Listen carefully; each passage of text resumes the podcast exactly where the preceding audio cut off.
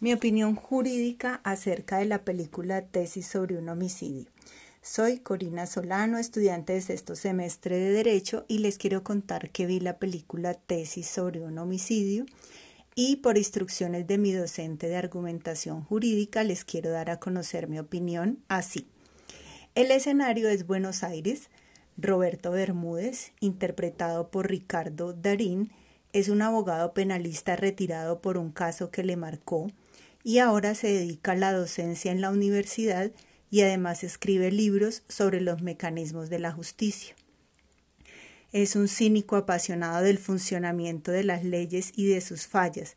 Durante un seminario de criminología entabla una desconcertante relación con un perturbador y brillante alumno que se llama Gonzalo Ruiz, interpretado por Alberto Amán, emprendiendo entre ellos discusiones arrogantes sobre la ética y la falta de moral, chocando los argumentos de uno y otro, sintiéndose Roberto desafiado en su ego.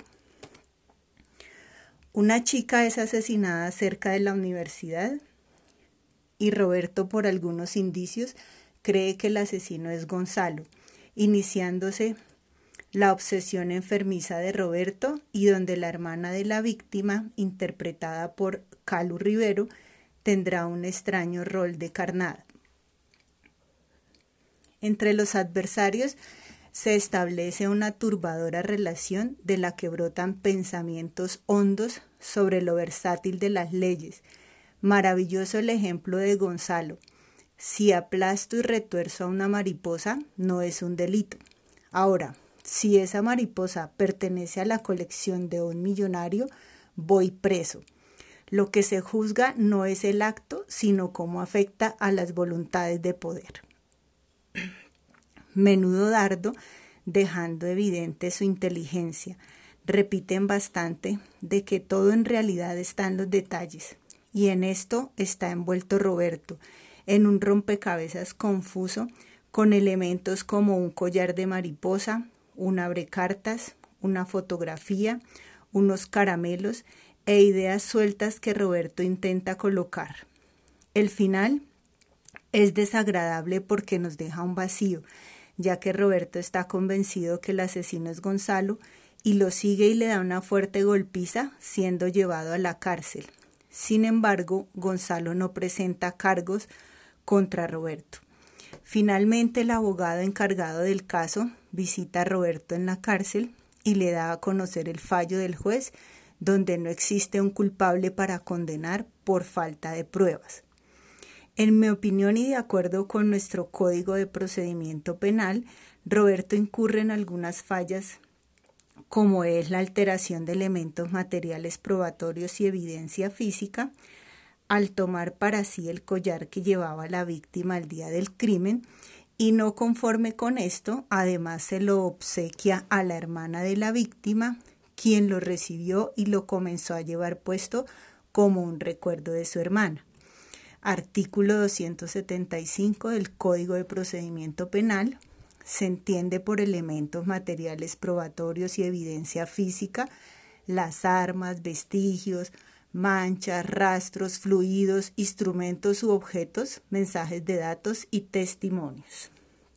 Por otro lado, hubo un error del funcionario del Servicio Especial de Salud al permitirle a Roberto ingresar, al anfiteatro, violando la aplicación de cadena de custodia de los elementos materiales probatorios de acuerdo con el artículo 254 del Código de Procedimiento Penal y artículo 255 del Código de Procedimiento Penal, que habla de la responsabilidad y dice que la aplicación de la cadena de custodia es responsabilidad de los servidores públicos que entren en contacto con los elementos materiales probatorios y evidencia física.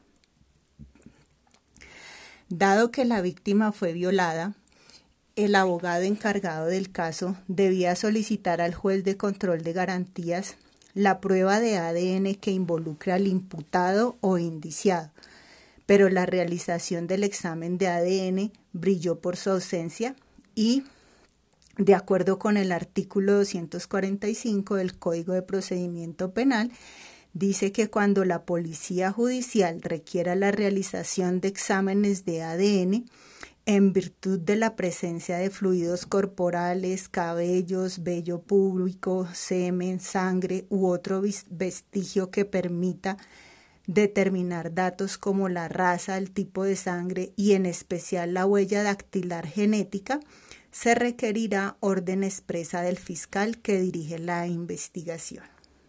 Como abogada defensora del abogado Bermúdez, le solicitaría al juez de control de garantías el examen de ADN para saber si está involucrado o no en el crimen.